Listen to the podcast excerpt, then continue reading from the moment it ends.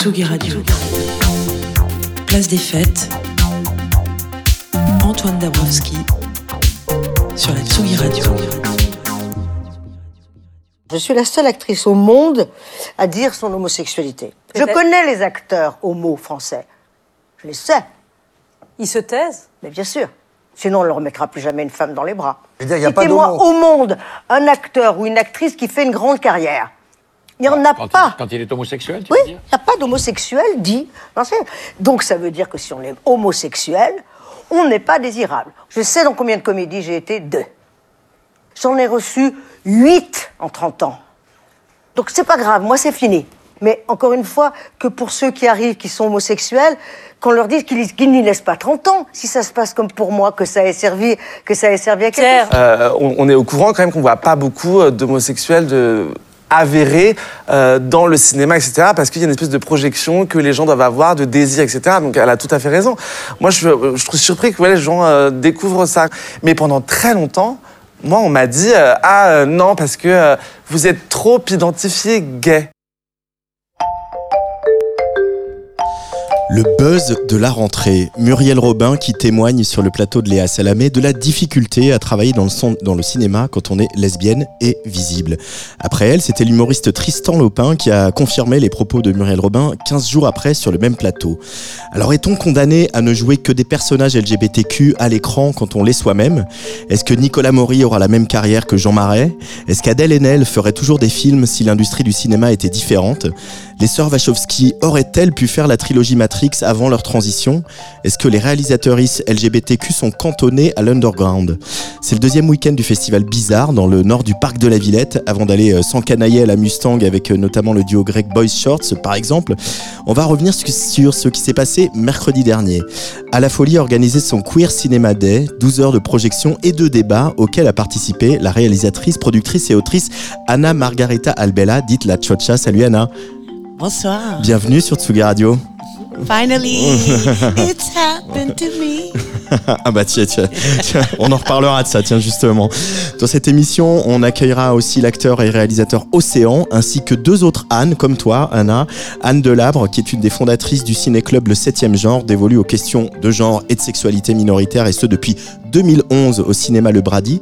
Mais aussi Anne Crémieux, qui est professeure de civilisation américaine à Montpellier 3 et qui est également euh, très investie euh, dans le 7 genre. Et puis à partir de 20h30, parce que ici à Tsugi Radio, on aime bien euh, quand ça mixe et quand ça danse, euh, on va accueillir euh, James Marceau qui prendra les platines pour euh, nous chauffer un petit peu avant euh, la Mustang. Alors Anna, euh, la on va faire un peu connaissance avec toi. Tu es cubaine américaine, tu es née à, Miami et euh, tu as longtemps vécu en France. Tu as connu les grandes années du pulp, euh, notamment. Tu es venu faire tes études et finalement tu, n'es pas parti. Euh, comment le, cinéma, il est entré dans ta vie? Est-ce que tu as vite su que tu voulais faire des films ou que tu voulais écrire des films, produire des films? Euh, oui, déjà, le côté cubain, je crois qu'on est toujours en train de faire du cinéma. C'est euh, une culture assez euh, extravagante et, ma famille euh, en fait partie. Mais euh, j'ai la chance, euh, je suis Generation X et je suis née en 69. Et aux États-Unis, dans les années 70, en fait, il n'y avait pas encore le, le câble.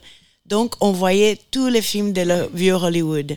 Donc, c'est comme ça que j'ai découvert et tombé amoureuse d'Elizabeth Taylor et les films avec Tennessee Williams et euh, Barbara Streisand et euh, Buzz- Busby Berkeley, euh, les, les films qui dansent, etc. Mais aussi, euh, c'était le côté euh, euh, late night que mes parents nous laissaient. euh, on n'était pas obligés à nous endormir. Ils rentraient tard de, de le travail. euh, ils avaient un petit resto. Et on regardait les trucs comme euh, The Tonight Show avec Johnny Carson et euh, Saturday Night Live qui avait commencé en 76. Donc j'avais 6 ans. Et je n'ai pas loupé un samedi soir de Saturday Night Live, par exemple. Wow. Euh, et donc, euh, le- le- la culture américaine, et surtout à cette époque, est, vénérait encore vachement le cinéma. Et bien sûr, ça me, euh, moi, plus que mes frères, ça m'a fait rêver.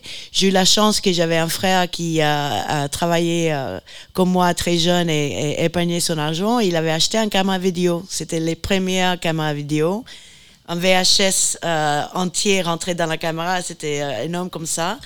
Et lui, comme d'habitude, il s'ennuyait très vite de son jouet.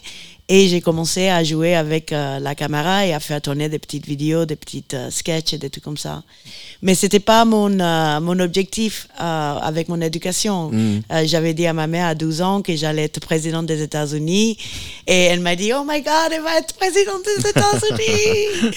Euh, donc, euh, donc en fait, je évitais le maximum, même que ça me plaisait énormément, surtout de raconter des histoires, de projeter un, un fantasy réali- réalité qui n'existait pas et des, les histoires qui formaient dans ma tête et surtout avec les gens autour de moi.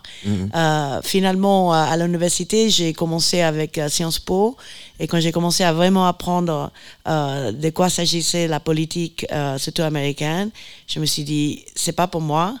Euh, et du coup, euh, j'avais déjà appris français à- à- au lycée parce que depuis tout petite, j'étais euh, amoureuse de la culture française. J'avais une image, et, et c'était certes l'image un peu romantisée de la de, de films fr- américains, de la France comme lieu militante, le beurre, la cigarette, le col roulé, on discute, on se prend la tête, des femmes incroyables, puissantes, qui c'était l'opposé des, des la, et la femme américaine et la femme euh, cubaine.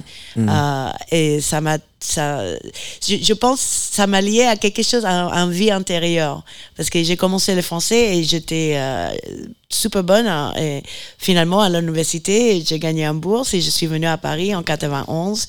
Et euh, j'étais sur le bateau venu d'Angleterre et je voyais la France et les, les, les serveurs parlaient français. And I was just like Barbara Streisand à la fin de Yento, like, oh. Et euh, ça n'a jamais changé. Ça n'a jamais changé. Euh, pour euh, rebondir un peu sur les propos de, de Muriel Robin et Tristan Lepin, toi, en tant que femme lesbienne, queer, euh, est-ce que tu partages ces propos est-ce, ou est-ce que tu as vu pour des comédiennes, des comédiens ou d'autres euh, réalisateurs ou réalisatrices qu'ils ont pu être empêchés par le fait d'être- d'être out euh, dans l'industrie du cinéma? C'est une expérience que tu partages? Ah, c'est pas forcément que je partage parce que je suis tellement lesbienne. Une fois, j'ai donné mon CV, la personne m'a dit, je n'ai jamais vu les mots LGBT et lesbienne tant dans ma vie dans un CV. mais, euh, mais bien sûr, elle a raison. Euh, c'est ça qui est intéressant et, et qui me rend vraiment triste et encore en colère. C'est euh, en 2023, c'est c'est toujours euh, d'actualité que il y a une hypocrisie quelque part.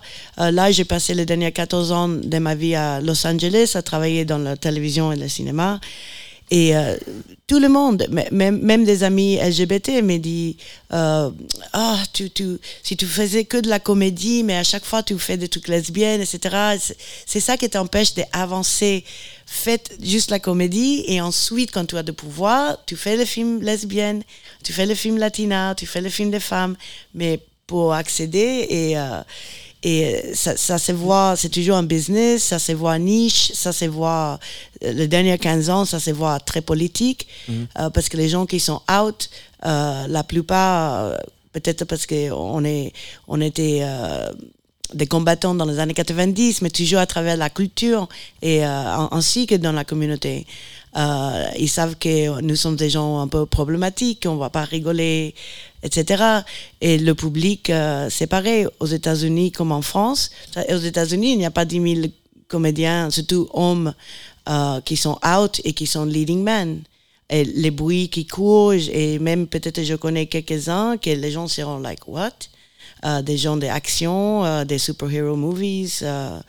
donc, donc, moi, je pense qu'elle a raison et, et je suis surprise aussi parce que je sais qu'elle avait fait un film il y a un moment, que c'est, elle avait fait un rôle dans c'était moi comme je suis partie en 2009 j'ai perdu le fil mais je sais qu'elle était une bonne comédienne maintenant euh, en France c'est vrai c'est euh, je sais pas si c'est un problème avec le public peut-être et, et que comment ils aperçoivent les leading men, les leading uh, women. Et comme tu as dit, même pour Nicolas Maury, qui est, était out et qui trouve son, sa place, euh, euh, est-ce que le, le, public accepte, euh, est-ce que dans le monde des magies qui est le cinéma et, et, et la fiction, can you perdre un peu euh, dans un personnage? Pour le moment, Nicolas Maury n'a pas eu de rôle où on lui met une femme dans les bras. hein. donc on est toujours dans ce que dit euh, Muriel Robin, quoi. Ouais, Donc, euh, exactement. Il est out, il a des rôles, il joue, il joue dans 10%, euh, il a même joué dans Les Tuches, mais. donc, Oui, et, et comment il s'appelle? C'est drôle parce que je lisais aussi le, le, le mec qui a fait garçon, Guillaume euh, euh, de la comédie française, il a fait un film avec sa mère, etc. Mais qu'il n'est pas gay, mais qu'il joue- il a créé un rôle gay. Et ça, c'est aussi quelque chose qui arrive maintenant euh, et, et qui était un peu euh, à l'actualité avant. Des, des hétéros qui vont créer, avoir du succès avec un personnage gay. Donc ça veut dire que le sujet peut plaire, mais l'authenticité de la sexualité de l'acteur, de l'actrice va quand même être un, un- un- un obstacle. Euh, pour euh, revenir un peu sur ton ta, tes- ta formation, comment tu es devenue réalisatrice, euh, elle est arrivée comment dans ta vie la découverte d'une forme de cinéma queer Euh, Voilà, je pense que quand on a grandi en quand on est né en 1969 aux États-Unis, on dit évidemment que John Waters et le cinéma camp et Divine, etc. C'est des choses qui ont dû être euh, essentielles pour toi. Et puis quand on voit ton œuvre aussi par ailleurs. Mais comment l'irruption du cinéma queer ou de personnages LGBTQ dans, dans le cinéma a pu te, te former et t'encourager à, à poursuivre cette voie Oui, euh, déjà, à l'université, j'ai commencé, c'était 88. Et euh, c'était le trafic des cassettes VHS, parce que il faut se dire, parlons même pas d'Internet, que les blockbusters n'avaient pas vraiment, euh, mais c'était euh, c'était John Waters et le, le do it yourself, parce que c'était en, en, en- les années 70, c'était en pellicule, etc. Donc, euh, euh, c'était les groupes des amis, euh, c'était le camp, justement, euh, en sens d'humour, mais quand même politique, et and even outrageous. Euh, pour moi aussi, c'était Pedro Almodovar.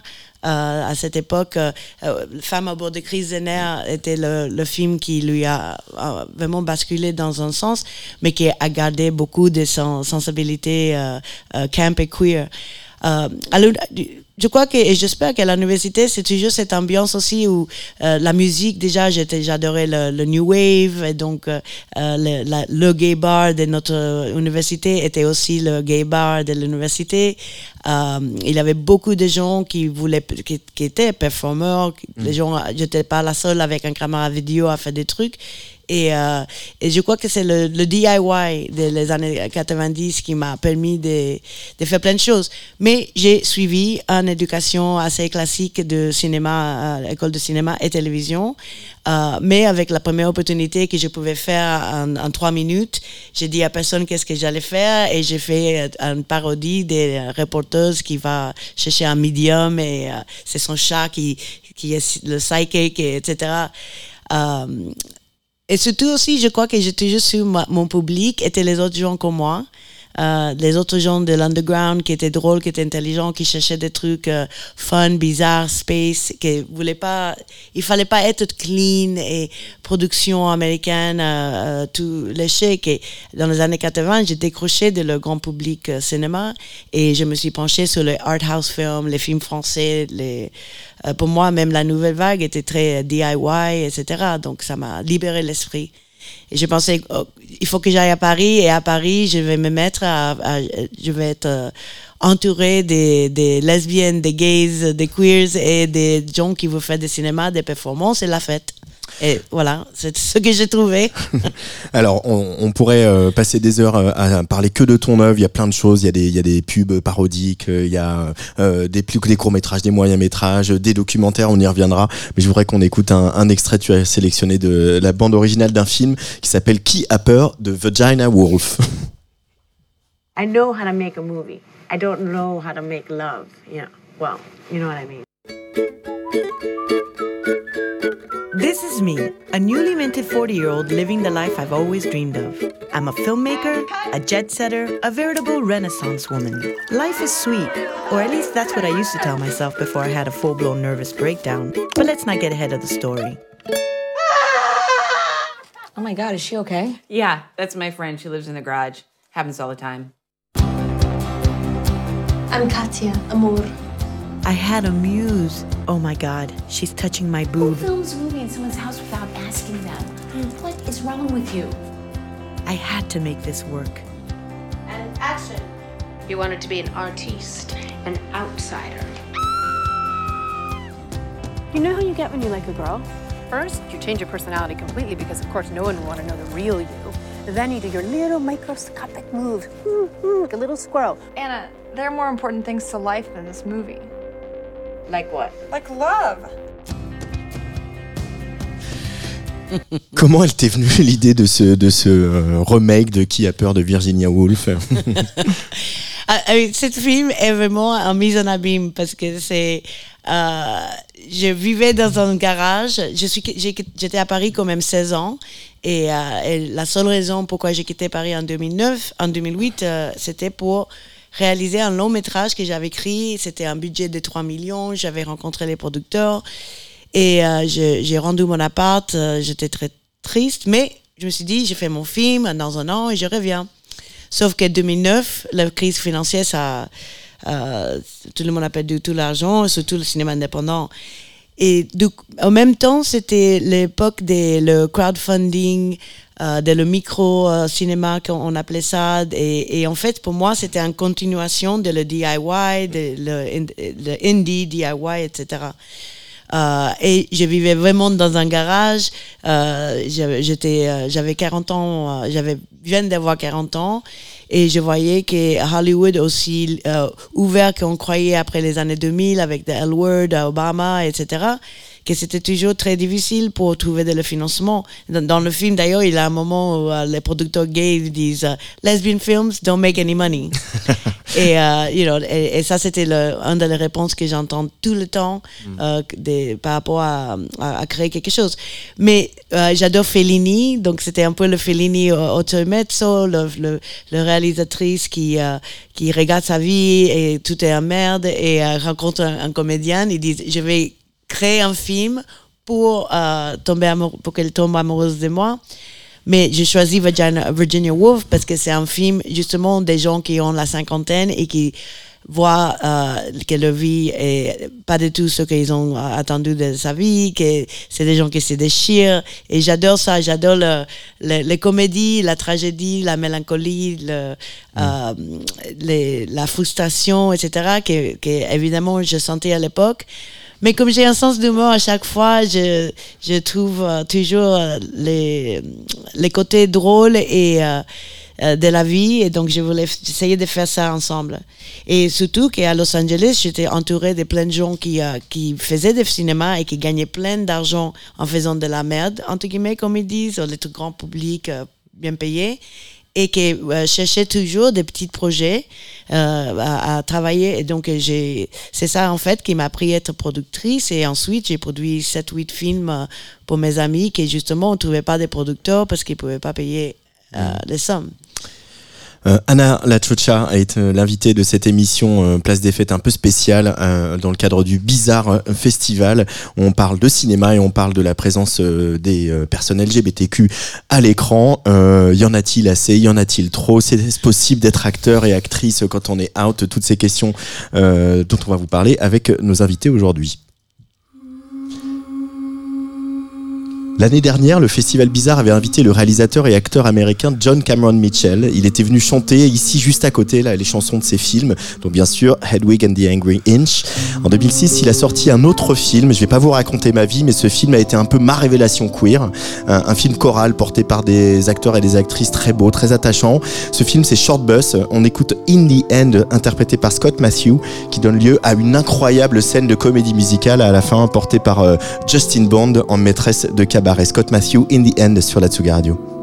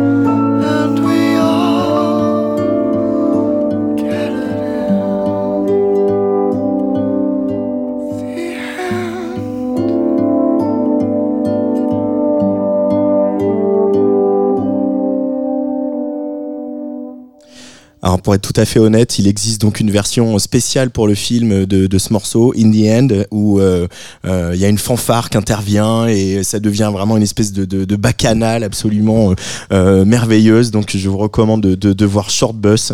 Euh, voilà, on parle, disait pas encore les, thé- les théories queer avaient pas complètement traversé l'Atlantique à l'époque et euh, c'est vrai que ça faisait du bien de, voir ça avec John Cameron Mitchell. Euh, on est toujours avec Anna Lachocha, réalisatrice, euh, autrice et productrice. Euh, mais on va appeler un petit peu des gens, notamment euh, Anne Delabre qui est au téléphone avec nous. Bonjour Anne.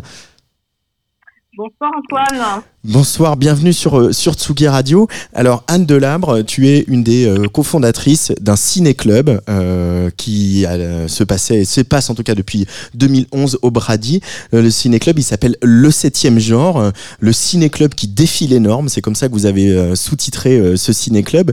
C'était quoi l'intention en, en- créant ce ciné-club au Brady en 2011, Anne?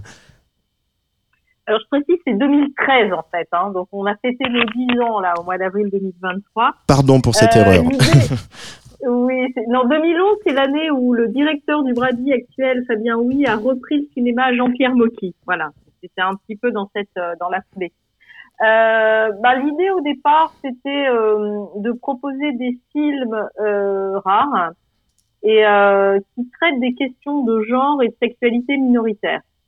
C'est-à-dire qu'on voulait pas se cantonner à être un ciné-club LGBT euh, QI++, mais on avait envie d'explorer euh, plus largement les marges et euh, d'ouvrir au maximum le champ des possibles en la matière avec du cinéma dit patrimoine. Alors ça c'est poussiéreux l'expression, mais disons on voulait pas se mettre en concurrence des festivals et c'est-à-dire proposer des nouveautés ou des avant-premières. Nous on passe des films qui euh, qui ont au moins une dizaine d'années.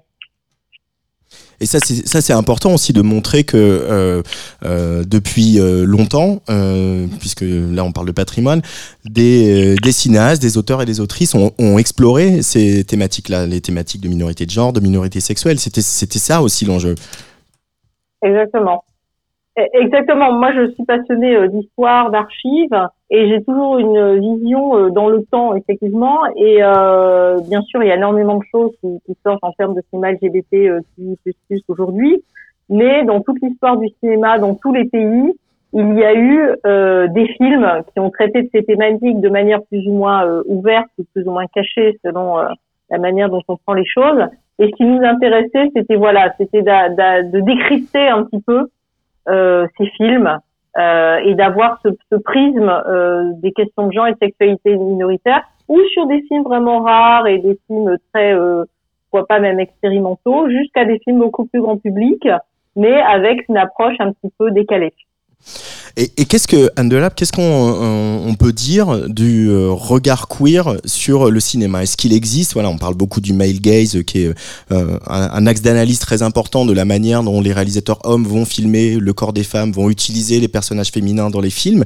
Est-ce que toi, avec ton, ton côté historienne, tu euh, penses qu'il y a un queer gaze un lesbian gaze sur euh, le cinéma?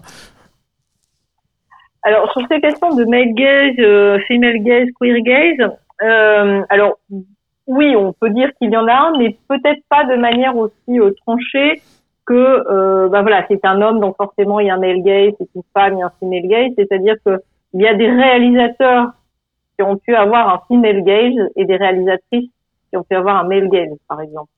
Et, on peut être gay et ne pas avoir de queer gaze. C'est pas lié à la biologie, c'est-à-dire c'est lié à un regard qui va être tout à fait euh, spécifique par rapport euh, à l'objet qui est filmé, par rapport à la manière de filmer, mais euh, j'allais dire ça transcende les genres. Mm. C'est pas aussi simple que ça peut paraître ou que c'est parfois présenté. Euh, Peut-être une réaction de, de euh, Anna Lachocha en face de moi. Qu'est-ce que justement le, le tu, tu parlais tout à l'heure de, dire que voilà moi je suis lesbienne et mes films et d'ailleurs ça a été problématique on m'a dit euh, peut-être fais d'abord des films un peu plus grand public et après tu fais le film politique est-ce que toi tu dirais qu'en tant que réalisatrice tu as un lesbian gaze? Moi, euh, euh, absolument. Et, là, mercredi soir, au Bizarre Festival, j'ai montré 90 minutes à un public qui était de la plupart jeunes, qui connaissaient pas du tout mon travail, des, des. Et c'est incroyable parce qu'il y a plein de petites blagues ou des touches ou un, un, un couple euh, t- et je le sais je sais pourquoi je l'avais fait et c'est vraiment mon lesbian gaze même quand je faisais des trucs pour Canal il y avait plein de choses que tu pouvais passer qu'un public LGBT pouvait dire ah I got this I got this et euh, et qui peut euh, signaler si tu veux quelque chose. Pour moi c'est un plaisir de le faire. Et d'ailleurs euh, même l'écriture pour Canal il disait tout le temps il faut que ça soit pour le grand public. Tu peux pas you know réaliser ton documentaire trop pour in the know et, euh, et donc, tu apprends aussi, comme tu apprends dans la vie, euh, surtout euh, quand on est, tu es pas né out comme ça, comment glisser des petits trucs qui vont être comme le, comme le hanky coat, le bandana que tu mets dans ta poche arrière, le couleur, il y a certains qui le connaissent, il y a certains qui le connaissent pas. Tu le sais ou tu le sais pas. Anne Delabre, au, au 7e genre, vous avez programmé notamment un, un, un film de Claude Miller qui s'appelle La meilleure façon de marcher avec euh, notamment Patrick Devers et Patrick euh, Bouchité.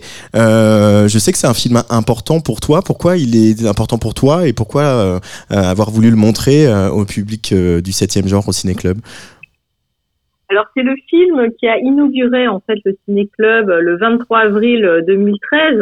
C'est le jour du vote de la loi sur le mariage pour tous. Donc c'était une date qu'on risquait pas d'oublier. On n'avait pas fait exprès, mais bon voilà, c'est une coïncidence. Et en fait pour moi ce film résume entièrement euh, ce qu'on souhaitait faire avec le septième genre.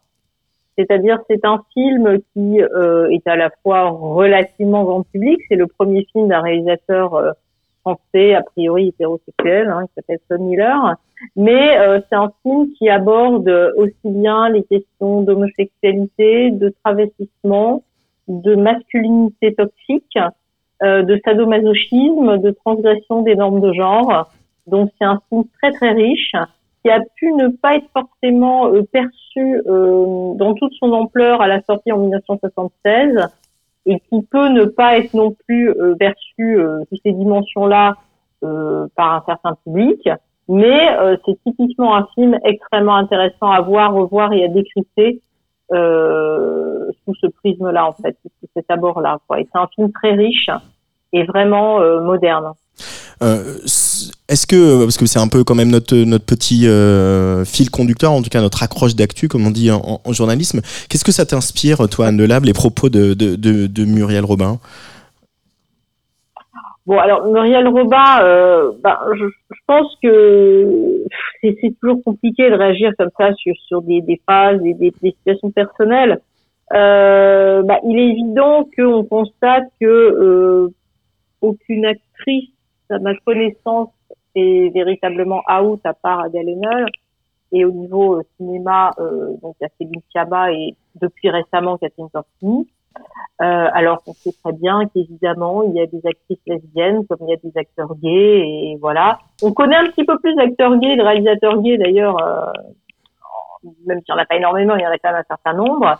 Et donc a priori, Enfin, Pedro Almodovar n'a toujours pas eu la Palme d'Or, hein. enfin parce qu'on en parlait de lui tout à Ouais, l'heure. Il, a- oui, oui, c'est vrai. il a eu une Palme d'honneur parce qu'il s'est un moment il se sentait mal quoi.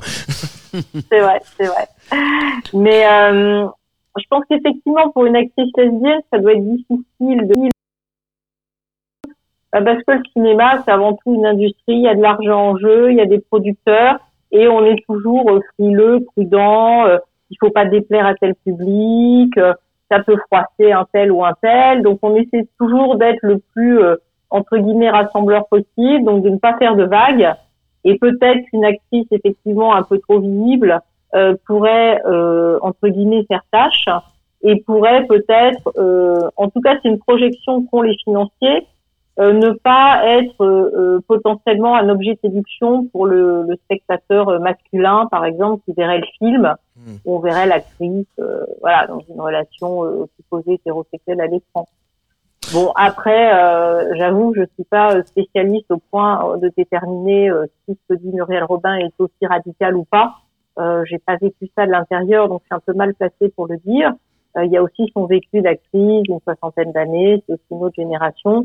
Euh, là, il faudra en parler probablement avec des actrices de 25 ans, quoi. Important. Oui, puis euh, il y a aussi en creux la question, la question d'âge dont peuvent parler euh, dans des, un autre registre chez là ou Pamela Anderson qui arrive pas maquillée à une cérémonie. Euh, Ça, c'est aussi une question de l'agisme pour les femmes et encore euh, se pose de manière Oui, plus cruciale. oui, oui, Mais voilà. euh, Anna Lachocha voulait réagir. euh, J'allais dire, le, le cas intéressant, c'est Kirsten Stewart, qui est Kirsten très Stewart, out, ouais. euh, très out et très euh, visible avec ses copines, mais qui reste quand même une actrice qui est très recherchée par Hollywood. Et d'ailleurs, c'est elle qui manie son bateau parce qu'elle euh, elle aime faire de l'eu- l'européenne, des trucs plus difficiles, mais elle se lance, sur- elle a fait Lady Diana. Il y a un truc, je crois que en plus de le truc côté lesbienne, euh, c'est le côté baisable, euh, séduisant, la beauté féminine, etc. Qui, qui le bon exemple est Kirsten Stewart, parce que de Ellen DeGeneres à Muriel Robin et etc. C'est pas des, les femmes qui les hommes trouvent euh, le plus séduisant, mais Kirsten Stewart c'est l'exemple. Et je crois qu'elle est en train d'ouvrir, elle est en train de motiver beaucoup plus Sarah Paulson, par exemple, une, une lesbienne. Euh, je parle des Américaines parce que j'ai passé mon temps là, mais encore quelqu'un qui euh, les do- on les donne des rôles de hétéros aussi. Et c'est c'est quelque chose à faire avec la beauté classique aussi féminine.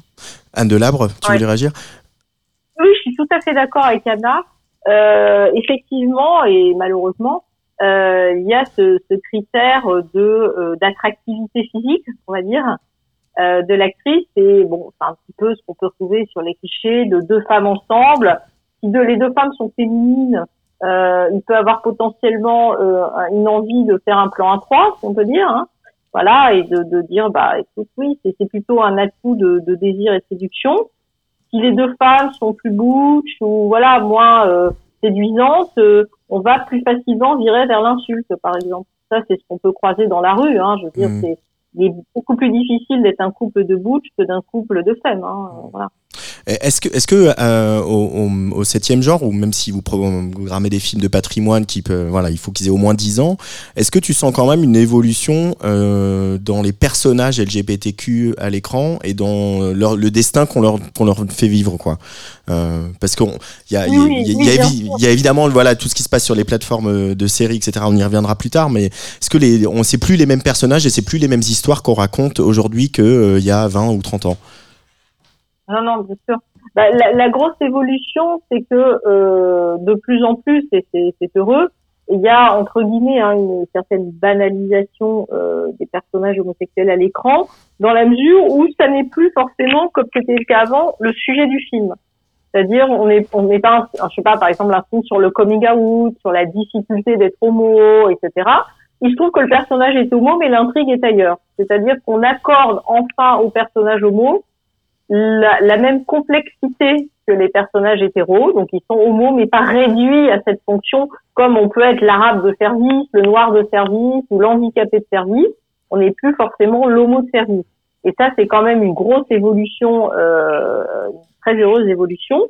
Et c'est vrai que les séries ont été euh, plutôt en avance euh, là-dessus globalement. Je suis pas du tout spécialiste des séries, mais c'est vrai que euh, le cinéma a pu être plus frileux. Mais euh, quand on voit, par exemple, euh, je crois euh, l'année dernière, Les Amours d'Anaïs, qui est un film où on voit Valérie Aboni Tedeschi avec euh, Anaïs Moutier dans une relation amoureuse, voilà, bon, euh, c'est, c'est, je vais dire, ça passe très bien. euh, c'est, c'est pas, euh, euh, d'une part, c'est pas forcément tragique, c'est pas des personnages qui sont caricaturaux. Euh, ça, c'est un exemple euh, parmi plein d'autres. Si on prend Tar, euh, le, le fameux film qui a eu tant de succès, bon bah la, la, la, chef d'orchestre, elle est lesbienne, mais euh, c'est pas le sujet principal du film. Je trouve que c'est qu'une des dimensions de ce personnage, mais c'est pas le seul la seule dimension. Si on prend la fracture de Catherine Corsini, euh, c'est pareil. Euh, voilà, donc ça c'est du côté des hommes c'est la même chose. Donc ça c'est plutôt une, une très bonne nouvelle. Alors en 1997, Gabriel Aguillon sort un film qui s'appelle Pédale douce. C'est une grosse comédie hein, écrite avec euh, Palmade et Tim Seat. À l'écran, on retrouve Fanny Ardant, Richard Berry, Michel Larocque euh, ou Jacques Gamblin. Grosse comédie, pas toujours dans la finesse.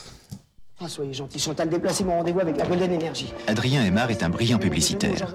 Son amie, Eva, est propriétaire d'un restaurant couru du tout Paris. Adrien Aymar est sur le point de gagner le plus gros budget de sa carrière, une campagne pour une grande banque européenne dont le président est Alexandre Agut, homme d'affaires impitoyable. Marie Agut assiste son mari en toutes circonstances avec élégance et fermeté. Elle a le soutien d'André Lemoine, directeur de la communication, jeune loup efficace et ambitieux. À première vue, tout semble lisse et parfait. Eh ben, aujourd'hui, c'est l'affaire de ma vie, ce contrat Hier, c'était l'homme de ta ville, culturiste C'est pas la même vie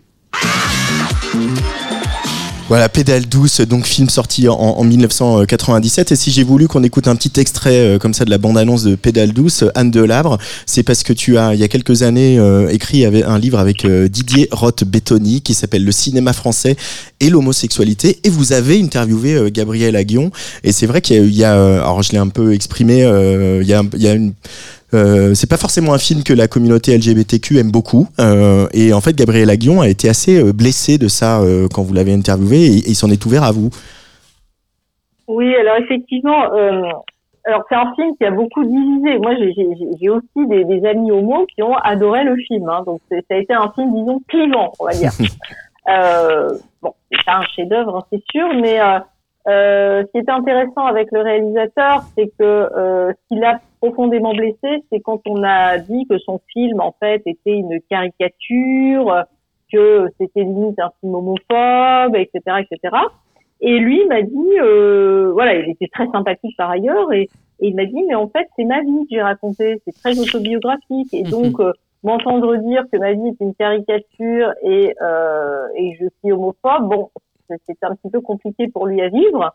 Donc peut-être que euh, le rendu euh, de ce qu'il souhaitait exprimer n'a pas été, en tout cas, à la hauteur de ce qu'il de ce qu'il voulait et que la réception n'a pas été euh, bonne par rapport à ça. Même si entre parenthèses, le film a eu un succès monumental, je sais plus combien de millions d'entrées il a fait. Enfin, avec le casting qu'il y avait aussi, c'était, ça aurait été, ça aurait été vraiment dommage, quoi. Voilà, exactement. Et, euh, et donc, on, on- peut se dire que, bah voilà, c'est un réalisateur qui est gay, euh, euh, qui a fait un film qui peut effectivement être taxé de caricatural ou voire d'homophobe par certains euh, aspects. Et euh, bah, de la même manière, on peut le comparer, euh, son pendant féminin sorti à peu près à la même époque, enfin deux ans auparavant, Gazon Maudit, où là, c'est une réalisatrice hétéro. Et c'est un film aussi qui a été très clivant. C'est un film culte pour la communauté lesbienne. Certaines adorent, d'autres détestent. C'est toujours intéressant. Euh, dans les deux cas, on est dans la comédie, c'est-à-dire que par définition, la comédie joue sur les clichés. Le- on est dans la caricature, le cliché, l'exacerbation des caractéristiques des personnages. Après, c'est de l'humour plus ou moins fin. Bon, ça, voilà, chacun chacune d'en juger. Mais euh, dans son domaine, par exemple, Gazon Maudit, je trouve, est relativement réussi dans la mesure où, bon, si on voit la fin du film, il y a toute une pirouette qui justement peut renverser. Euh, j'ai pas spoilé le film, hein, mais bon, voilà, qui, qui fait que euh, on est quand même dans une certaine euh, subtilité par rapport à une thématique relativement casse-gueule. Euh, avec aussi un beau casting. Alors, euh, bon, Josiane Balasco, caricature de bouche. Euh, moi, j'en connais qui sont des bouches de Josiane Balasco à l'écran. Hein, euh, voilà. J'allais dire Non, si. mais voilà. Bah oui, voilà. Donc euh, bon, euh, et Victoria Abril, elle est quand même pas désagréable non plus à voir et et, et taper Victoria Abril, bon, il y a pire dans la vie, quoi. Donc euh, donc voilà. Euh, c'est Mais- vrai qu'il y a aussi une question de d'époque, je pense. Quand on repense à la cage aux folles, c'est pareil. Il y a eu euh, des manifestations, des, enfin voilà, c'était euh, très très mal reçu à l'époque la cage aux folles. Alors qu'aujourd'hui, on s'aperçoit que c'est un film qui ne rit pas des homos, mais qui rit avec eux. C'est très différent de rire de quelqu'un et de rire avec quelqu'un. Et c'est une vraie histoire d'amour, c'est un couple, ils ont fait de l'homoparentalité avant l'heure, enfin voilà, donc euh, c'est toujours intéressant, c'est ce qu'on essaie de faire au septième genre, de recontextualiser et de voir quelle peut être la réception de l'époque par rapport à aujourd'hui, dans un contexte politique, historique, sociologique, etc. T'es d'accord, Anna la Tchatcha Oui, j'allais dire, c'est intéressant ce truc des réactions contre des films parce que les, un, un certaine euh, partie de la communauté LGBT, soi-disant, euh, qui manifestent, etc., et qui disent c'est trop caricature gay ou lesbienne. Et Dans les années 90, par exemple, les, les vrais euh, militants ont revendiqué de s'appeler dyke, de s'appeler Gwyn, de s'appeler PD, de s'appeler folle. Euh, au, au contraire, de réclamer tout ça parce que finalement, je me posais la question euh, est-ce que quand tu dis oh ils sont trop gays, etc. Est-ce que c'est pas ça la homophobie ou homophobie internali- Intériorisée. internalisée, intériorisée, oui. Mm. Ou euh, par exemple quand euh, Basic Instinct est sorti, euh, et il avait tout oh les, les, les lesbiennes euh, sont euh, comme euh, serial killer. Oh moi et mon groupe d'amis, on était like génial, tu vois, like yeah, Sharon give Stone a une aventure lesbienne, c'est génial. amazing. et, et, like thank you Sharon Stone et euh, et euh, le, Catherine Deneuve dans Les Prédateurs, you know, like c'est au contraire, on n'était pas dans cette euh, besoin de, euh, de, de qu'est-ce qu'il représente et est-ce qu'il représente nous tous et, et pareil pour euh, le, pot de- le silence des agneaux. Like, j'ai jamais compris tout ça euh, et au contraire, le résultat fait que après Hollywood disent on va pas faire des films. Parce que, surtout à cette époque, mais c'est vrai encore aujourd'hui, il faut des comédiens bankable. Après, euh, qui va jouer Il a tout ce discours de est-ce qu'il faut que tu sois ça pour jouer ça, etc. Donc, euh, infinissable. Et puis il y a des, des destinées euh, malheureuses comme euh, Rupert Everett euh, qui euh, après son coming out a quasiment plus eu de carrière. Alors, bah, et à l'inverse de Ian McKellen qui a continué à faire euh, X-Men et compagnie quoi. Mm, mm. Oui, Rupert Everett, c'est super triste. Il était extraordinaire. Et en plus, il, il, il, il, il était accepté aux États-Unis. Et quand je dis accepté, c'est tant que comédien de, de l'étranger. Euh, et, et voilà, il y a plein de gens qui se sont cassés la gueule après son coming out. Donc, euh, ça, c'est non négligeable. Anne Delabre, euh, puisque j'ai quasiment que des femmes invitées euh, euh, pour cette émission et j'en suis ravi. Euh, Il y a quand même un- un- quelque chose d'assez troublant. On disait qu'il n'y a pas beaucoup de réalisatrices out. En tout cas, là, on va parler du cinéma français. Euh, et finalement, on arrive quand même à lister quelques réalisateurs euh, homosexuels, euh, hommes, donc euh, du Castel et Martineau, euh, Christophe Honoré, euh, qui c'est euh, François Ozon. euh, donc, euh, il y en a quand même quelques-uns. Euh, et, et pourquoi il n'y a pas plus de réalisatrices euh, out Parce qu'on imagine qu'il y a bien des réalisatrices lesbiennes. Ah bah alors là, je, n'ai pas les réponses à cette question, euh, n'étant pas euh, n'étant pas moi-même euh, réalisatrice, mais euh, euh, probablement parce que euh, déjà le, le fait d'être une femme n'est pas un avantage, on va dire, et le fait d'être une femme lesbienne, c'est un peu le, la double peine, quoi. Hein.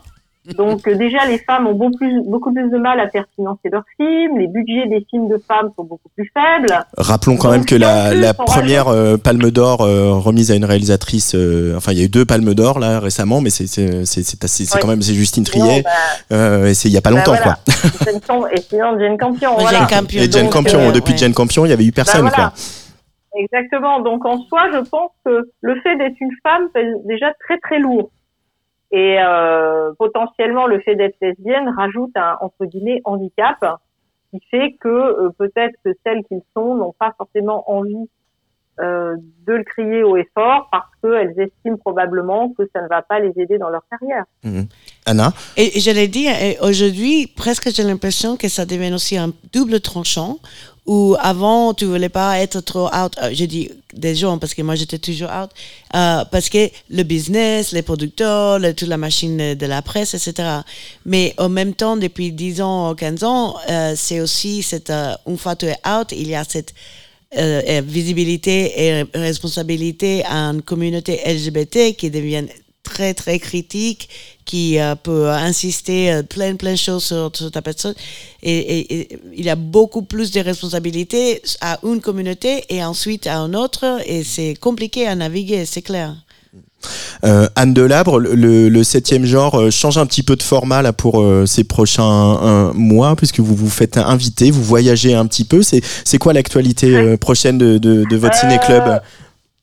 Oui, alors pour dire rapidement, ben, après un, dixième anniversaire très intense euh, au mois d'avril 2023 euh, au Brady, qui est le cinéma qui nous accueille régulièrement depuis dix ans, on a décidé de faire une petite pause euh, sur cette partie-là et de se faire inviter à droite et à gauche. Donc on est allé euh, au Chris Film Club avec le Festival international de films de femmes, à la Cinémathèque française, au cinéma des cinéastes. Et là, comme tous les ans depuis euh, très longtemps, le septième genre programme euh, la partie euh, patrimoine du festival de films LGBTQI++ Chéri Chéri qui a lieu euh, fin novembre, là du 18 au 28 novembre. Tout à fait. Et donc on propose euh, voilà des séances euh, patrimoine parce que c'était pas du tout leur spécialité, donc ils nous ont euh, délégué euh, cette partie-là. Et euh, on reprendra le ciné-club régulier au Brady de manière peut-être plus ponctuelle et plus événementielle en 2024, toujours sous la forme de projection débat avec un ou une invitée et des films rares, ce qui fait aussi la difficulté de l'exercice. Mais là, pour euh, d'ici la fin de l'année, on a quand même sept séances, donc on va pas chômer non plus. Donc ils seront euh, pendant le festival Chéri Chéri, euh, si je dis rapidement les, les, les, les séances. Euh, donc il y a un autre regard, qui est un film lesbien hongrois, euh, qui est assez rare, qui est vraiment très intéressant parce qu'il y a aussi tout un contexte politique qui voilà, qui fait que c'est pas juste une histoire d'amour entre deux femmes. Euh, ça sera le dimanche 19 novembre l'après-midi. Euh, le soir, on changera de genre puisqu'on proposera un film porno gay de 1977 parce que oui, ça aussi c'est du patrimoine et ouais, et ça, ça sera vraiment intéressant d'en discuter. Et ça, les hétéros, ils comprennent pas que le, le cinéma porno est quelque chose de culturellement important dans la communauté LGBTQ. Et voilà, Ouais. faut le répéter encore et toujours. C'est vrai. D'où cette séance qui me tient beaucoup à cœur et qui aura lieu le, le dimanche 19 au soir. Le jeudi 23, on passera un film qui est vraiment euh, un- indispensable par rapport à, à ce qu'on peut faire au septième genre, c'est The Cellule Possessed, qui est un documentaire sur justement euh, les représentations de l'homosexualité à Hollywood sous le code de censure, le code AIDS. Et donc, on va être vraiment dans tout ce qui a pu être crypto-gay, crypto-lesbien, et c'est hyper intéressant à, à étudier justement. On va en Le parler un petit peu 26, plus tard euh, dans l'émission avec Ouais. euh, Anne Crémieux tout à l'heure. Voilà. Voilà. Et, euh, et le dimanche 26, on, on fera un hommage euh, à Cyril Collard, qui est décédé il y a pile 30 ans, avec Les Nuits Fauves, qui a été un film justement culte pour toute une génération euh, par rapport à, à la question du VIH. Bien sûr, le, le film est sorti en, en 92 et Cyril Collard euh, est mort trois jours avant les, les Césars en, en 93. On fera également une séance hors les murs à l'écran de Saint-Denis sur un documentaire autour de Cyril Collard. Et enfin, on conclura début, début décembre, le 4 et le 6, avec euh, deux documentaires de David Westman. L'un sera au Brady le lundi 4 décembre, We Were Here, sur la, le VIH euh, en 92, donc aux États-Unis. Ça sera vraiment un- une séance très intéressante. Et le mercredi 6, un peu plus léger, un autre documentaire sur The Coquette, qui est un groupe musical. Et là, ça aura lieu au Tango, qui est une boîte discothèque près de République qui réouvre, qui est réouverte sous forme de coopérative. Et euh, le septième genre est actionnaire du Tango. Donc euh, voilà, c'est nos partenaires aussi. On aime bien les partenariats et les collaborations parce qu'on trouve que c'est toujours enrichissant. Tout à fait. Merci Voilà. beaucoup, Anne Delabre. Le septième genre, vous avez un site, ça se trouve très facilement euh, sur Internet. Euh, et puis donc, le le- je rapp-. Voilà, et le, le festival Chéri Chéri auquel vous collaborez, euh, qui est un, un rendez-vous important hein, pour euh, les cinéphiles euh, à Paris, c'est du 18 au 28 novembre, donc euh, c'est tout bientôt. Euh, il a joué dans les rencontres d'après minuit, Garçon chiffon, 10% et même Les Tuches 3. Il a aussi sorti son premier album de chansons en début d'année, on en a parlé tout à l'heure, Nicolas Maury sur le player de la Tsugi Radio, Gentleman. thank you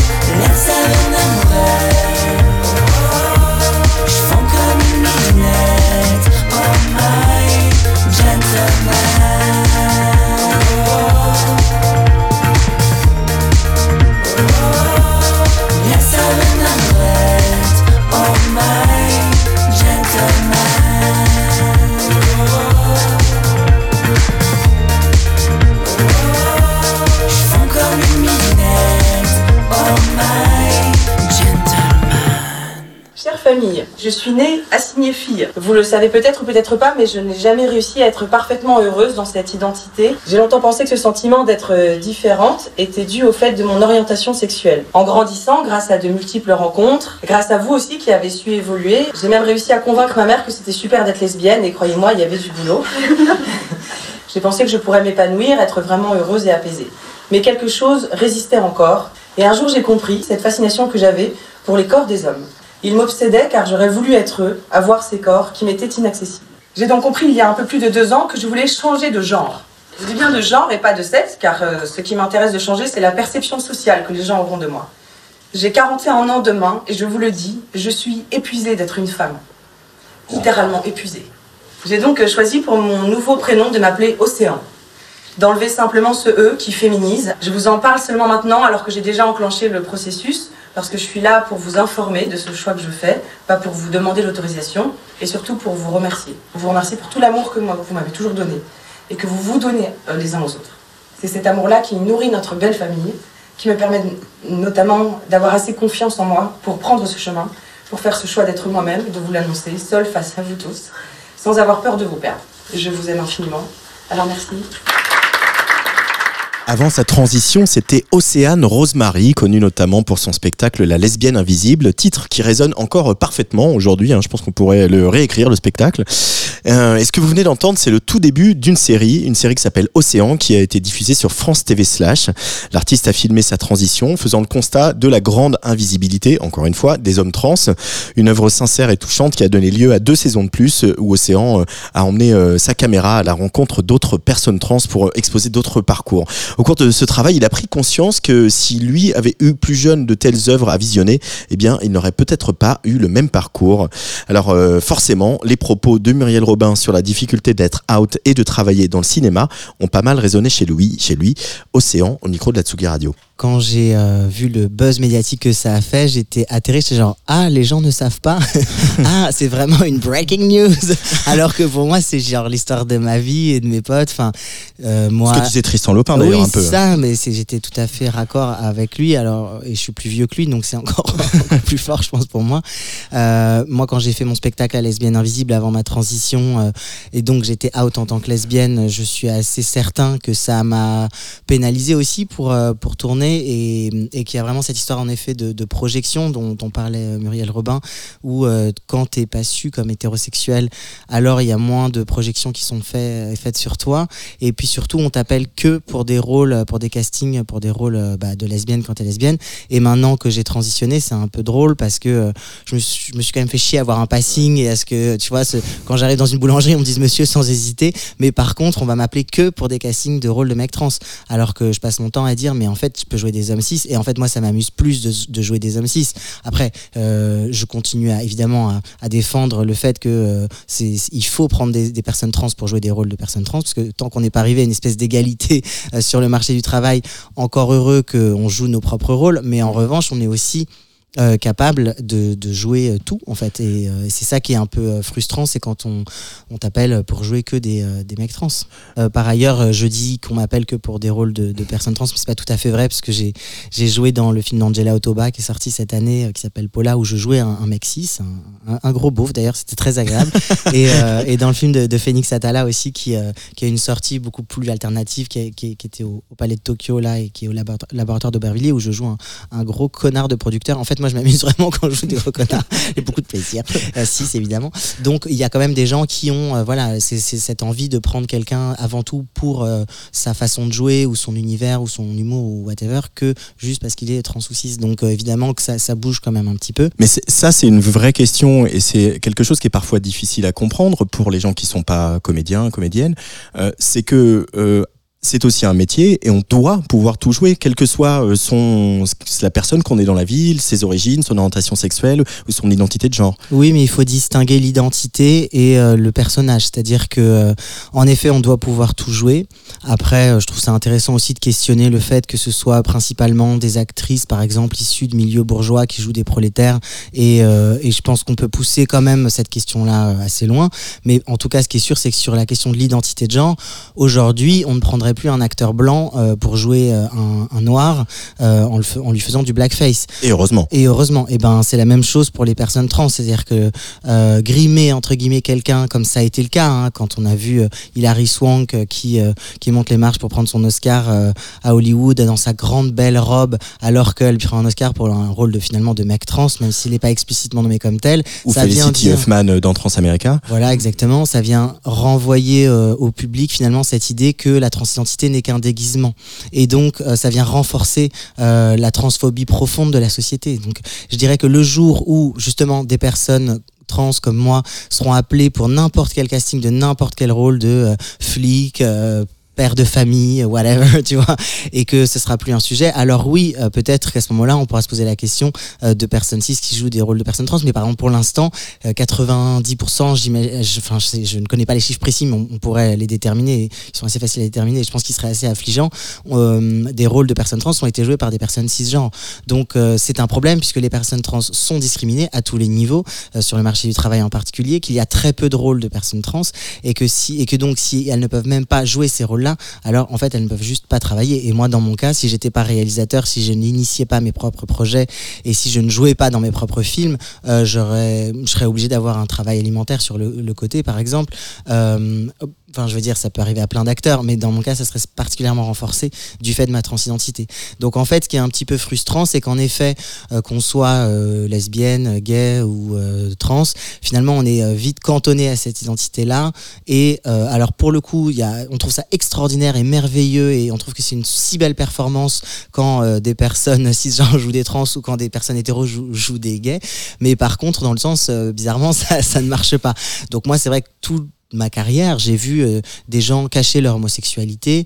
Euh, bon, après sur la transidentité, euh, il y a bien un moment on peut plus le cacher, mais donc perdre finalement leur possibilité de travail. Bon, là, on a quand même Elliot Page qui est quand même quelqu'un déjà très connu, mais qui du coup, je pense, peut continuer à tourner parce qu'il est déjà très identifié, très suivi, très aimé. Mais s'il avait transitionné en tout début de carrière, je pense que ça aurait été beaucoup plus compliqué. Et justement, ce, ce que je te décrivais de, du fait qu'on soit nous jamais appelés pour euh, quasiment d'autres rôles que, que des rôles euh, vraiment où c'est la question de l'identité de genre qui est, qui est en jeu. Et puis moi, je rigole quand je, quand je reçois aussi les, les scènes, tu vois, quand je vois les, les personnages trans, c'est-à-dire qu'on est toujours ramené à ça.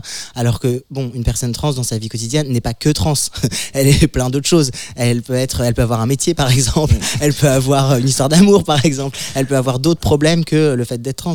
Et donc, le jour où euh, on aura juste des personnes trans qui jouent, euh, je dirais, euh, un personnage lambda euh, et, dont la problématique n'est pas la transidentité, déjà, on, on aura fait un pas. Si les séries que tu as fait sur France TV slash sont documentaires en partie, euh, comment tu définirais toi le, le rôle de la création par rapport à toutes ces questions-là? C'est-à-dire que évidemment il y a une dimension politique, on en parle depuis tout à l'heure, mais il y a aussi une dimension artistique. Tu Ouais. es réalisateur, tu es auteur, tu es acteur, etc. Euh, cette création, ce supplément d'âme artistique, et comment il intervient par rapport à tout ce réel et par rapport à tout ce quotidien qui est ta matière première, Océan? Bah, il, revient toujours au galop, puisque moi je viens de la fiction au départ. J'ai commencé avec de la musique, puisque j'ai fait des albums sous le nom de Ocean. euh, donc j'ai quand même fait ça pendant presque dix ans. Et ce qui est une forme d'écriture euh, fictionnelle, hein, la, la chanson, même si c'est pareil, on s'inspire beaucoup euh, de soi. Et ensuite j'ai fait un, un film de fiction, Embrasse-moi, qui est pareil, qui était inspiré du réel, mais qui restait un personnage. Et là en ce moment je reviens beaucoup à la fiction et j'ai plus envie de fiction. maintenant que j'ai fait ces documentaires et que j'ai l'impression que j'ai mis pas mal de choses sur la table, je reviens à la fiction. Même si je viens de sortir un livre qui est vrai. quand même un récit autobiographique, mais encore une fois parce que je pense que à à partir de soi, on peut dire euh, beaucoup de choses qui concernent les autres aussi.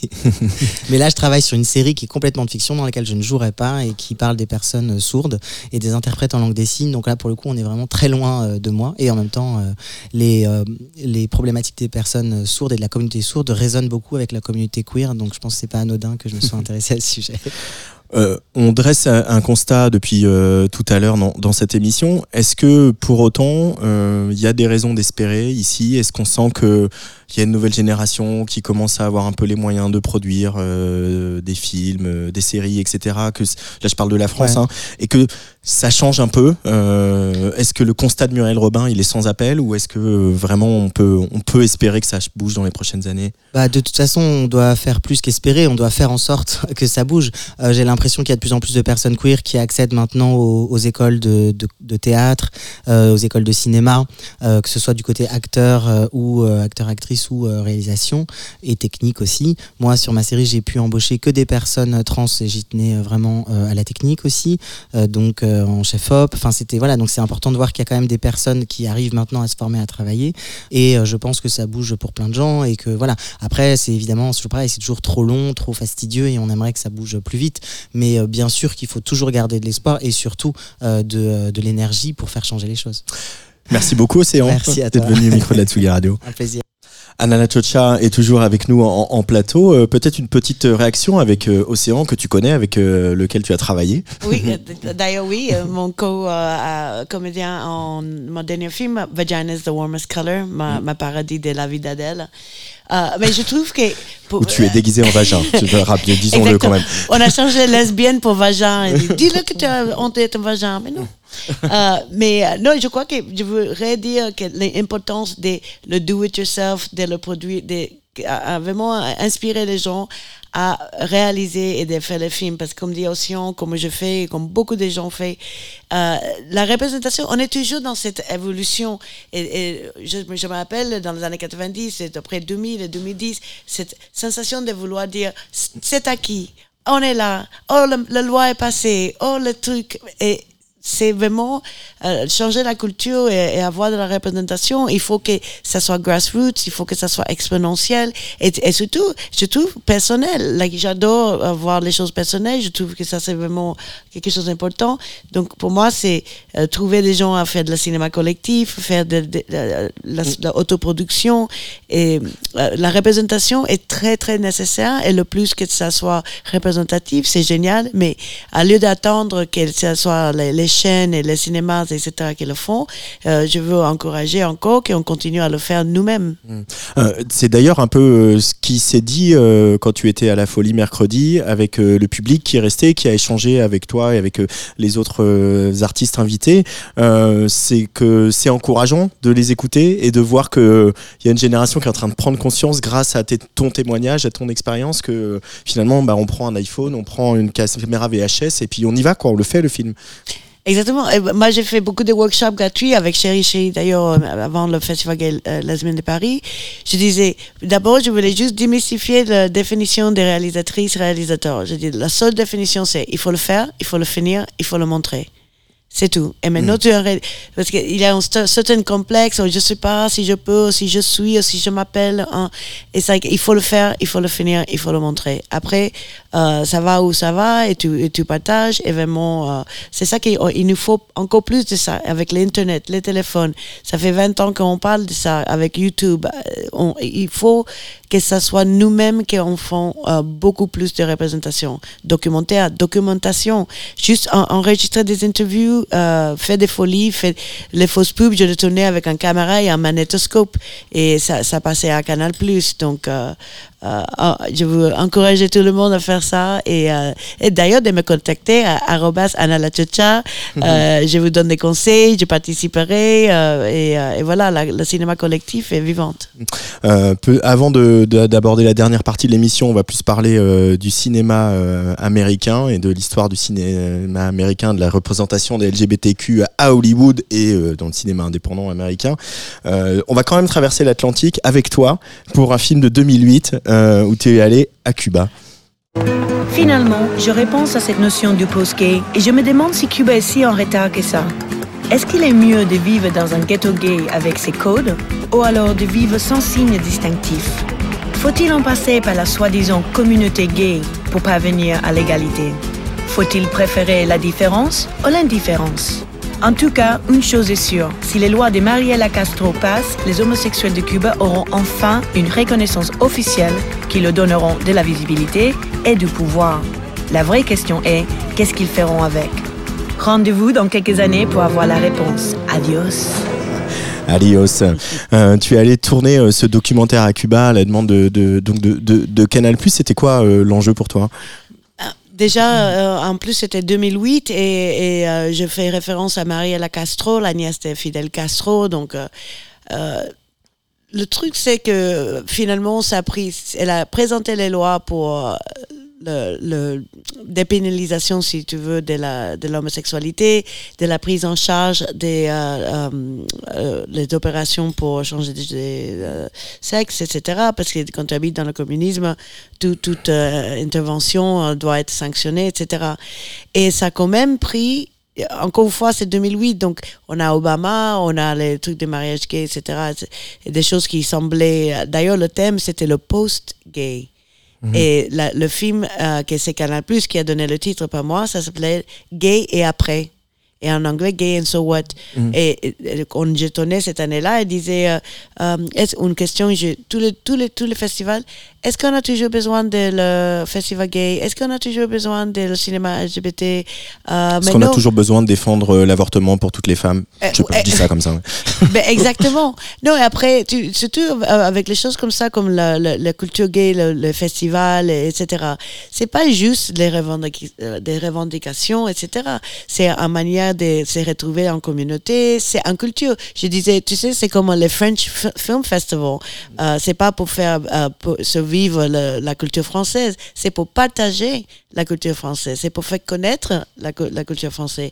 Et je trouve que le, le, le, le cinéma, etc., LGBT, est très, et, et d'ailleurs de tous les différents genres, c'est très important pour, comme réalisatrice, ça m'a motivé tellement d'avoir mon film à, à Cinefable et à Chéri Chéri et à Sundance et à, c'est, c'est, euh, surtout quand on n'a pas de l'argent et qu'à chaque fois c'est un épopée euh, de, de, de raconter ton, ton histoire tu vois. Surtout quand tu fais la comédie tu, tu pleures euh, de- derrière la caméra et tu, et tu fais rire devant.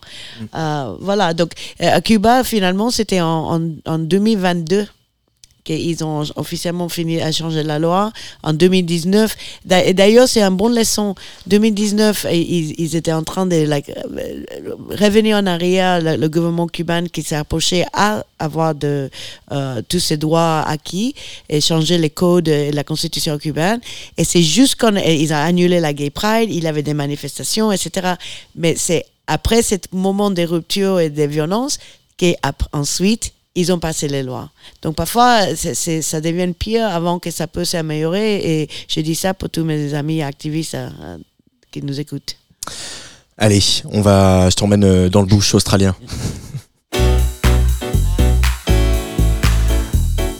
Trois drag queens traversent donc le bush dans un bus pour donner leur spectacle à l'autre bout du pays. On est en 1994. C'est le rôle qui révélera Hugo Weaving bien avant Matrix ou Le Seigneur des Anneaux.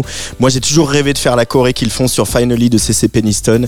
Les minorités sexuelles et de genre à l'écran, c'est le thème de notre émission spéciale Bizarre Festival.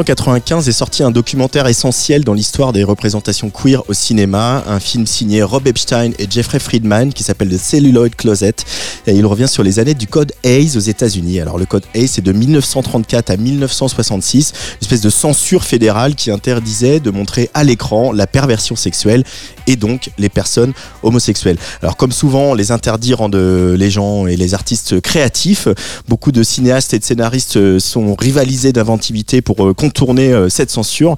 Voici donc un extrait de ce documentaire où Gore, Gore Vidal, pardon, scénariste de Ben Hur, révèle au grand public ce que quelques cinéphiles savaient déjà.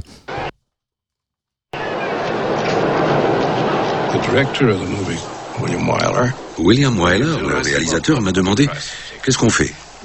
J'ai répondu Essayons autre chose. Supposons qu'à l'âge de 15-16 ans, quand ils étaient réunis pour la dernière fois, ils ont été amants.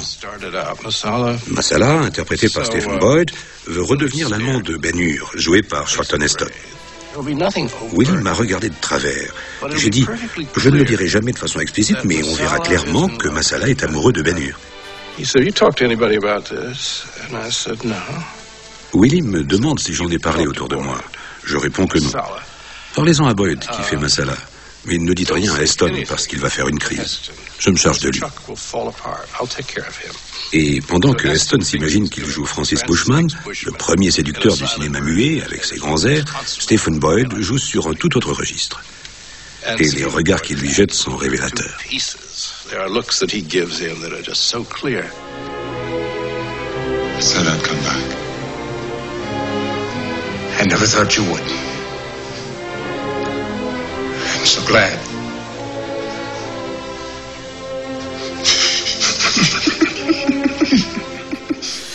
voilà qui rifougne. C'est quand même assez marrant d'imaginer Charlton Heston qui, pour euh, les plus jeunes d'entre nous, euh, ne le savait peut-être pas, mais qui était quand même un républicain qui tâche, euh, féroce porte-parole de la National Rifle Association, qui aurait découvert l'amour entre hommes. Voilà, tout ça m'amuse, m'a toujours beaucoup amusé. On est toujours avec la réalisatrice Anna Lachocha et au téléphone nous rejoint maintenant Anne Crémieux, qui est professeure de civilisation américaine, spécialiste des médias à l'université Paul Valéry de Montpellier. Bonjour Anne. Bonjour. Euh, pourquoi ce documentaire de Celluloid Closet, il est si important, euh, Anne, toi qui euh, connais si bien euh, l'histoire du cinéma américain et d'Hollywood? Parce que il a fait intervenir déjà énormément de gens très connus et il parle de films que tout le monde, des films qui ont été vus et revus et il donne des clés pour beaucoup d'entre elles, par exemple celle-là qui a été donnée en exemple, euh, qui ne, qui sont inconnues du grand public. Donc il révèle vraiment le placard du cinéma. Et ce qui est très important, c'est que le code AIS n'est pas du tout un code de censure fédéral. Excuse-moi de, de te corriger là-dessus, mais c'est hyper important parce que c'est un code de censure interne au cinéma hollywoodien. C'est-à-dire que c'est l'industrie elle-même qui se censure pour éviter la censure. Donc, en accord avec euh, la censure qui, malheureusement, pour, euh, pour eux, n'est pas du tout fédérale et donc euh, entraîne des aléas constants parce que dans chaque ville, il y a un comité de censure différent. Hollywood dit, Ouah, ça suffit, là, on perd trop d'argent. Euh, on va s'auto-censurer en accord avec euh, tous les gens qui nous censurent partout. Et ainsi, on va pouvoir faire des films dont on est quasi sûr, parce qu'en fait, il n'y avait aucune garantie, hein, mais qu'ils vont pas être censurés derrière. Et du coup, ce qui est très important, c'est que du moment que euh, les films ne sont pas choquants, voire compréhensibles en fait, pour euh, les enfants en particulier, eh bien, on, on peut y aller, on peut s'amuser. Et donc, c'est pour ça que le cinéma classique hollywoodien est tellement riche de sous-entendus, ce que montre très très bien The Celluloid Closet. C'est parce qu'en fait, c'était vraiment le, code AIS se permettait du troisième degré dans l'idée que euh, un petit peu dans l'idée que les comités de censure locaux n'allaient y voir que du feu parce qu'il est quand même il les méprisait un peu mais aussi dans l'idée que du moment que euh, les enfants, enfin vraiment les enfants et puis à l'époque aussi beaucoup les immigrés parce que c'était il y avait l'idée qu'il fallait pas corrompre les, les gens qui n'avaient pas d'éducation et voire qui ne parlaient pas très bien anglais. Euh, du moment que ces populations vulnérables étaient protégées par euh, des références littéraires qu'ils ne pouvaient pas comprendre, par exemple, à ce moment-là, on pouvait s'amuser. Et donc là, bon, c'est vraiment l'exemple aussi où il, il- se joue de Charlton Heston, il se joue d'une Amérique puritaine qui ne va pas comprendre tous ces sous-entendus, mais le, comité de censure du Codex n'était pas aussi bête et méchant qu'on en fait le portrait aujourd'hui. Euh, toi qui euh, connais bien donc encore une fois le cinéma américain, euh, com- comment tu dirais qu'elle a évolué la représentation des personnes LGBTQ euh, seulement sur le cinéma, pas sur les séries, on y reviendra après, mais euh, au cours de voilà depuis le début du siècle par exemple? Alors, depuis le début du siècle, il y a eu des, des, des, mouvements dans, dans les deux sens, et en particulier, il y a eu quand même l'institution du Codex qui a eu ce, cet effet pervers terrible qui est que on ne parlait plus d'homosexualité parce que c'était trop compliqué, trop dangereux, on savait qu'on allait être censuré, etc. Donc, parmi les interdits, il y a toute sexualité, euh, toute sexualité vraiment non sous-entendue, et tout, toute homosexualité, même sous-entendue, euh, qu'on peut comprendre. Donc ça, ça fait quand même, euh, ça, ça met comme une chape de plomb sur l'homosexualité jusqu'au début des années 60, quand on s'aperçoit qu'en fait, on peut gagner énormément d'argent avec des films qui ne respectent pas le code Hayes sur la sexualité, la violence, etc.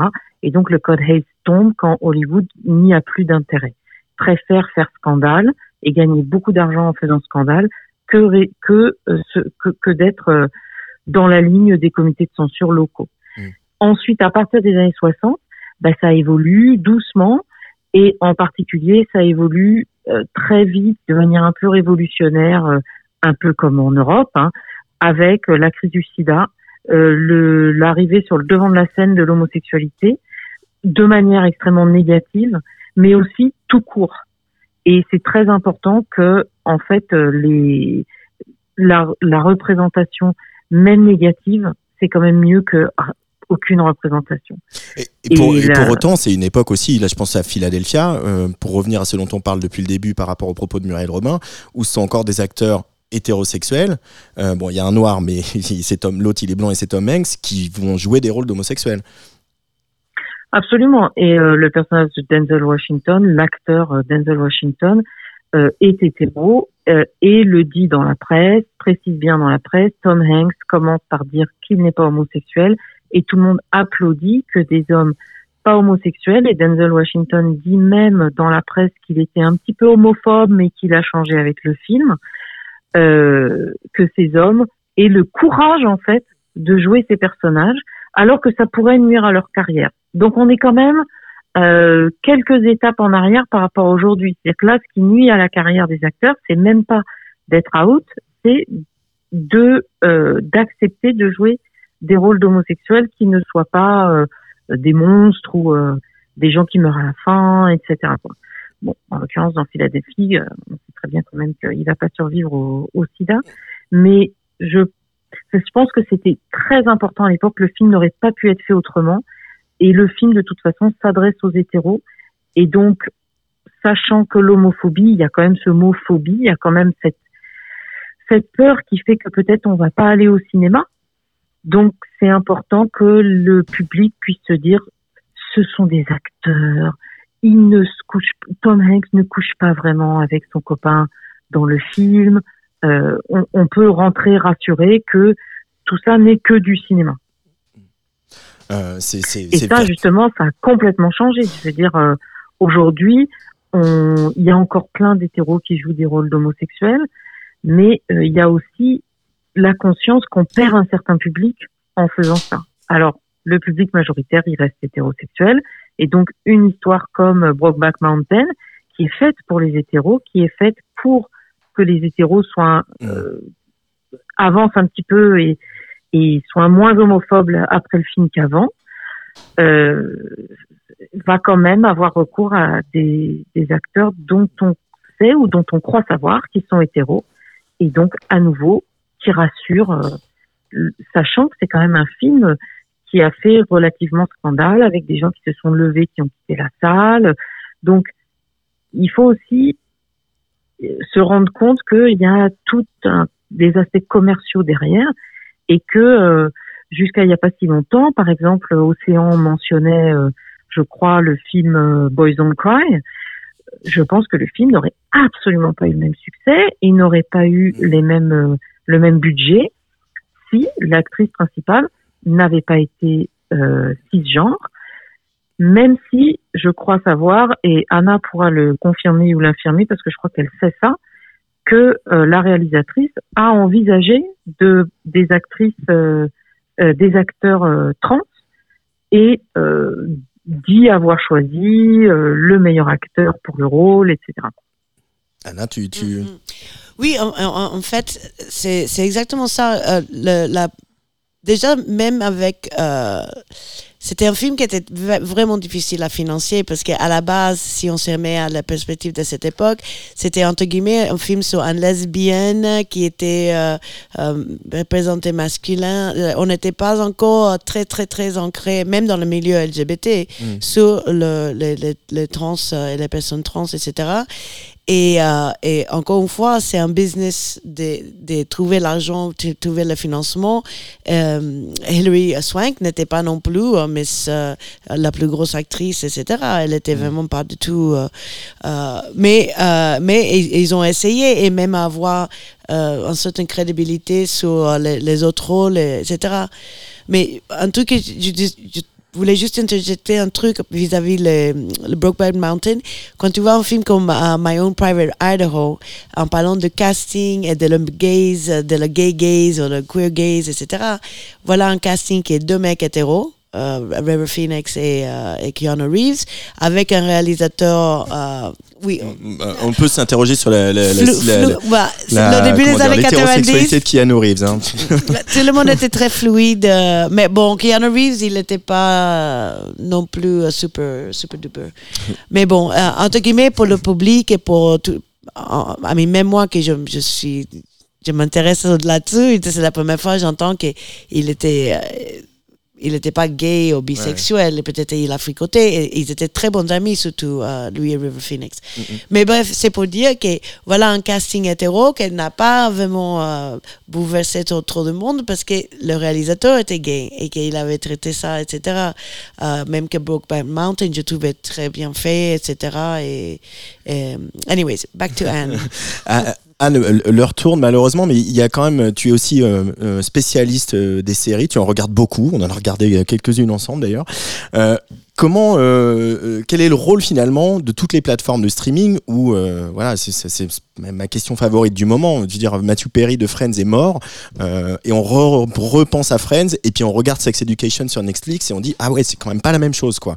Euh, le, le rôle des plateformes sur la, la visibilité des personnes LGBTQ euh, à l'écran, et c'est en train de changer la donne, et est-ce que finalement c'est en train d'avoir une influence sur Hollywood ou même sur le cinéma indépendant américain? Je pense que c'est en train de c'est en- train de transformer euh, le le j'allais dire le lectorat. Le c'est en train de transformer le les spectateurs euh, les spectatrices qui euh, les jeunes qui sont les, spectat les, les spectatrices spectateurs de séries sont très jeunes hein, statistiquement. C'est des adolescents et donc qui ont grandi avec Sex Education et des quantités de séries où il y a beaucoup de personnages LGBT et puis euh, très queer, euh, transgenres, euh, non binaires, etc. Et tous ces jeunes qui, euh, de même que nous, quand on avait euh, 20 ans, euh, et on s'est tous posé la question est-ce que je serais pas homo, même si on était hétéro. On est la, première génération qui s'est posé la question quand on était quand on pensait être hétéro. Je pense que de nos jours, les, les, les ados se posent tous la question de savoir s'ils sont trans ou pas. Euh, ce qui est, je pense, n'était pas le cas il y a 15-20 ans. Et ces séries jouent euh, un rôle euh, très important pour euh, transformer la la capacité de n'importe quel spectateur du futur euh, de regarder une série où va euh, pop-up, va arriver d'un coup un personnage trans non binaire, euh, polyamoureux, euh, asexué, etc. Et ça, euh, c'est sûr que les séries avec leurs personnages multiples, et en plus les séries par par leur nature même ont besoin de cette diversité euh, d'identité pour euh, pour pouvoir continuer à faire des épisodes, des épisodes, des épisodes. Il, il faut qu'il y ait des histoires et euh, tout ce qui est discrimination et euh, tr- euh, euh, intersectionnalité, comme on dit aujourd'hui, appartenir à des quantités de minorités en- à la fois et, et avoir euh, du coup des, des, des, des problèmes de plus en plus complexes euh, de- d'identité, c'est ce qui nourrit la, la, la narration sérielle. Et, et, et même dans les séries les plus classiques. Et d'ailleurs, c'est vrai hein, quand on regarde Friends et Sex Education, ça n'a rien à voir. Friends a un côté très sexiste, en particulier très très blanc, etc. Mais en même temps, il y a dans ce premier épisode le personnage de Ross qui dit euh, ma femme, euh, ma femme me- me- se marie avec euh, avec sa femme, avec qui il a un enfant, etc. Bon bah déjà dans Friends, euh, on avait un, euh, même si c'était périphérique aux six amis, c'était quand même là. Et ensuite, euh, on va avoir euh, Phoebe qui va faire, qui va être mère porteuse, etc. Pour finir, Anna La Chocha, est-ce que l'enjeu aujourd'hui, c'est pas d'é- d'é- d'éduquer encore et toujours le public le- le- le- pour que ça change vraiment? Mm. L'é- L'éducation, c'est bizarre parce que je pense à, à League of, Our Own qui était sur Amazon, qui était euh, entre guillemets très éducatif. Ça revient sur l'époque des années 40 et, et, euh, le baseball, qui le film était un gros succès, qui avait Madonna, et, etc. Et il était annulé et c'est vrai que j'ai pas pensé à que les ados étaient en grande partie de la série. Et je me demande si c'est parce que A League of Their Own était très éducationnel, educational, euh, éducatif, qu'ils n'ont pas soutenu euh, ce- cette série parce que finalement, euh, ils n'ont même pas eu la douzième saison. Ils allaient avoir cinq épisodes pour finir la- les histoires. Mais c'était tellement bien fait, c'était drôle et les représentations étaient partout et euh, devant et, de- et- et derrière la caméra.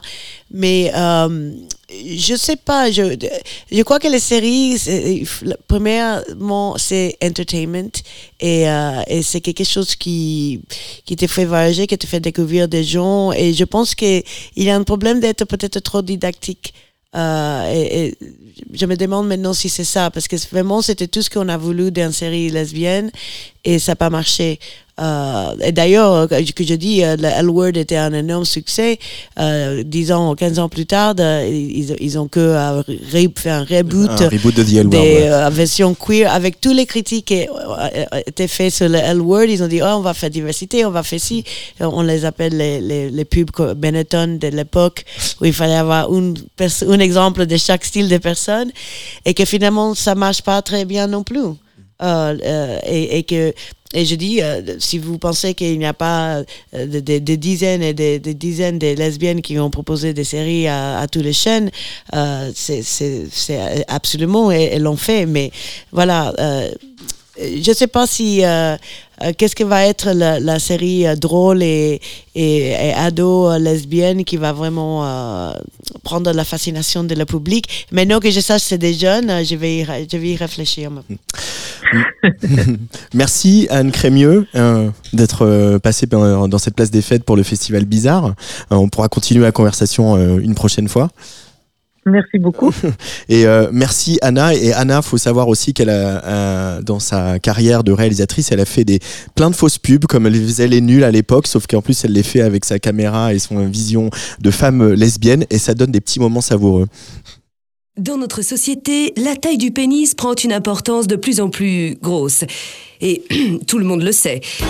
Alors que la plupart des pénis gardent la même taille, voire rétrécissent avec l'âge, la pilule Pénis Enlargeur peut doubler, tripler, voire quadrupler la taille de votre pénis en quelques instants.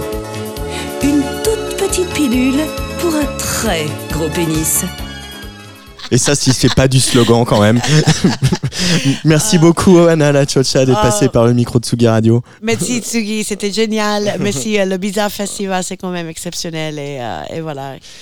Et merci à, à Luc Leroy qui était à la réalisation, Lauriane Battista et euh, donc euh, merci aussi à Anne Delabre qui était au téléphone. Je rappelle les dates de Chéri Chéri, c'est du 18 au 28 novembre euh, dans plusieurs cinémas à Paris.